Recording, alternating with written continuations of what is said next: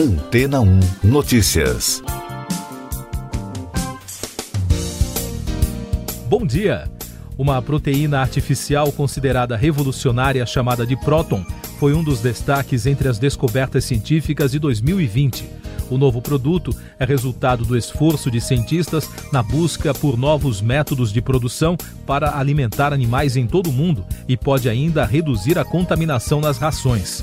A equipe da empresa de biotecnologia Deep Brand está trabalhando para aprimorar a proteína, que, na opinião dos especialistas, tem potencial para reduzir o desmatamento em algumas áreas e o uso de grandes quantidades de fertilizantes ou máquinas agrícolas, além do transporte de longa distância.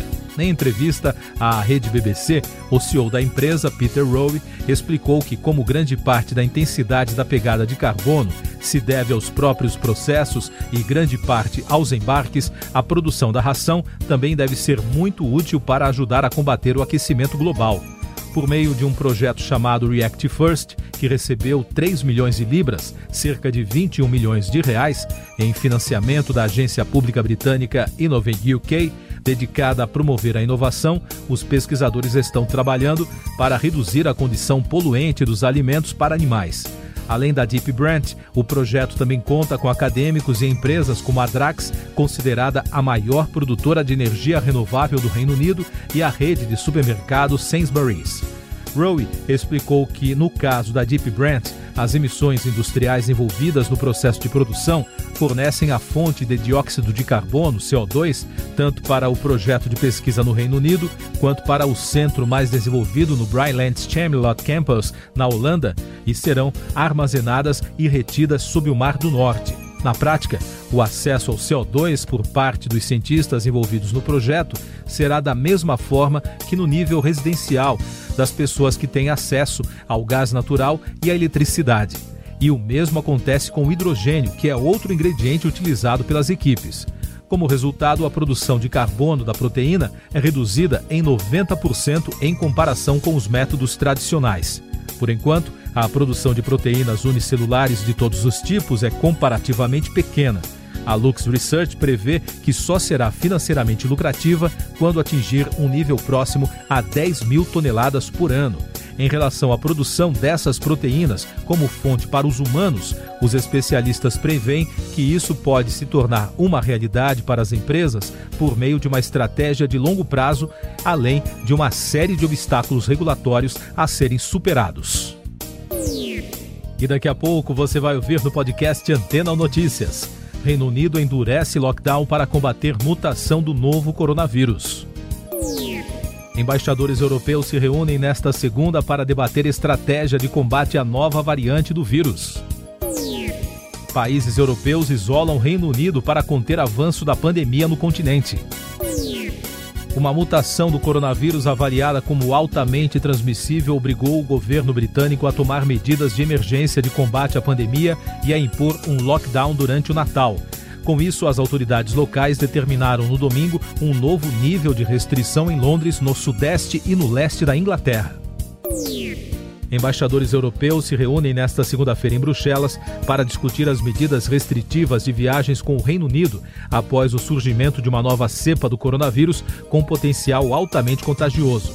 A suspensão dos transportes para a região do território britânico durarão pelo menos um ou dois dias, enquanto a ameaça da mutação é avaliada pelos cientistas.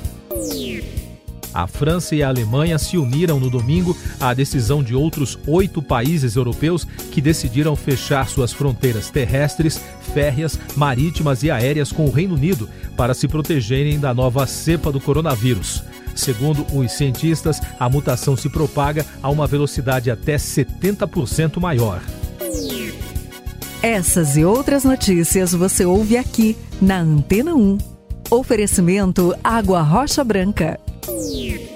Eu sou João Carlos Santana e você está ouvindo o podcast Antena ou Notícias.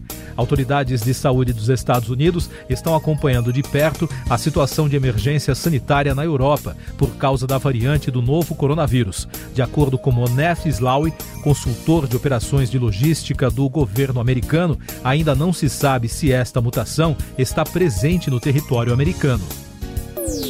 Especialistas afirmam que vacinas são eficazes contra a nova variante do coronavírus. O ministro da Saúde da Alemanha, Jens Spahn, anunciou que os especialistas da União Europeia chegaram à conclusão de que as vacinas atuais contra o SARS-CoV-2 são eficazes contra a nova mutação, detectada na Grã-Bretanha. Já o principal conselheiro científico do Reino Unido, Patrick Vallance, disse ao The Washington Post que o vírus se espalhou após ser observado por meses e está se movendo rapidamente, o que levou a um forte aumento nas hospitalizações. Os cientistas afirmaram, porém, que o surto da nova cepa é controlável e há luz no fim do túnel com o início da vacinação. Agora as notícias do Brasil no podcast Antena ou Notícias.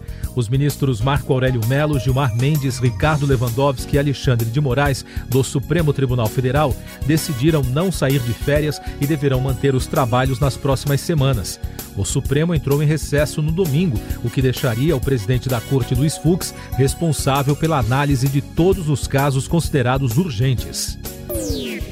E o presidente da Câmara dos Deputados, Rodrigo Maia, elogiou nas redes sociais a decisão dos ministros do Supremo Tribunal Federal. Maia afirmou que continua defendendo que o Congresso também deveria trabalhar no mês de janeiro e organizar uma pauta juntamente com o governo federal.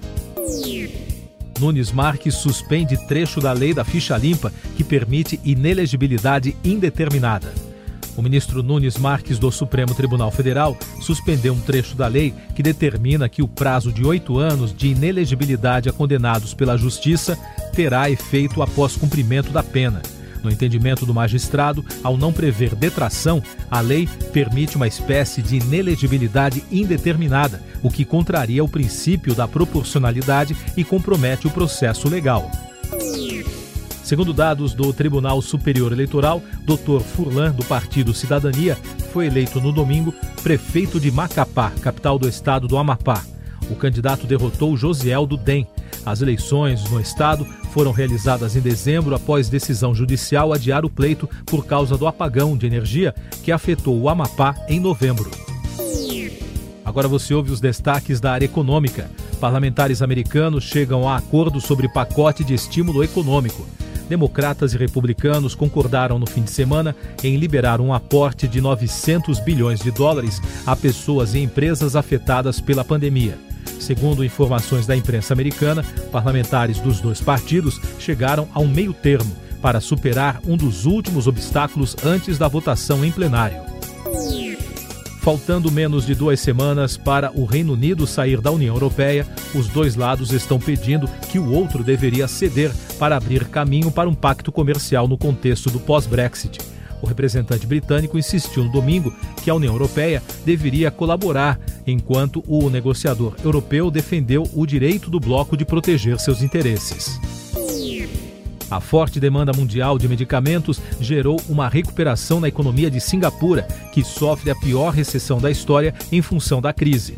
O país tem mais de 50 fábricas e se tornou um renomado centro de empresas farmacêuticas como a americana Pfizer, a suíça Roche, a britânica GlaxoSmithKline e a japonesa Takeda. Passageiros de um voo da United Airlines nos Estados Unidos estão questionando os protocolos de segurança da companhia após um homem morrer com suspeita de Covid-19 em uma aeronave da empresa. O avião, que fazia a rota de Orlando a Los Angeles na última segunda-feira, fez um pouso de emergência em Nova Orleans após a tripulação tomar conhecimento do óbito do passageiro durante a viagem. Bombardeio atinge embaixada americana na capital do Iraque. Mísseis atingiram a zona verde de Bagdá no domingo durante um ataque direcionado à embaixada dos Estados Unidos na região protegida que concentra outras representações diplomáticas. Segundo fontes militares, os mísseis danificaram edifícios e carros, mas sem causar vítimas. Já as autoridades americanas afirmaram que os danos na embaixada foram mínimos o próximo chefe de gabinete do governo do presidente eleito dos Estados Unidos, Joe Biden, afirmou que a resposta do país ao ataque hacker descoberto na semana passada contra agências federais irá além de sanções. Ron Klein disse que Biden está mapeando maneiras de reagir aos supostos hackers russos que deixaram milhares de empresas norte-americanas expostas.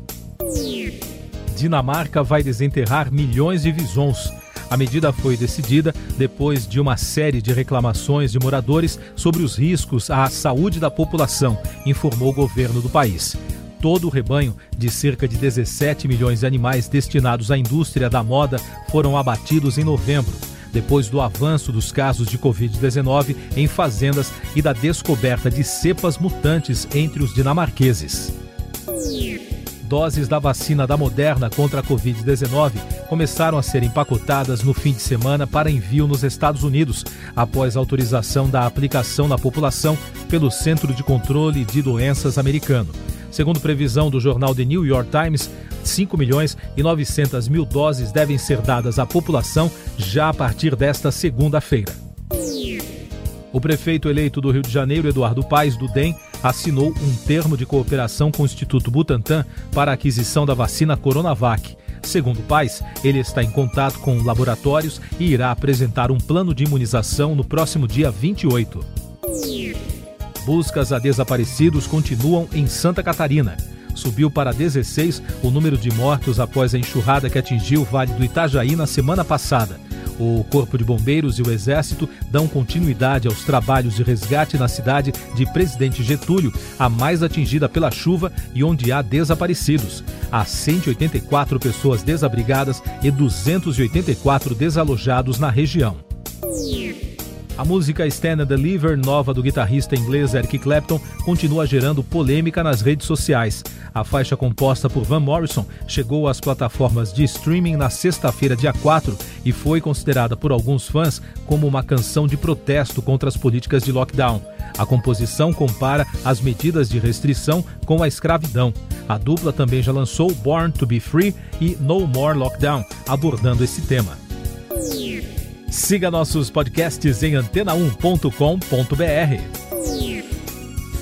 Este foi o resumo das notícias que foram ao ar hoje na Antena 1.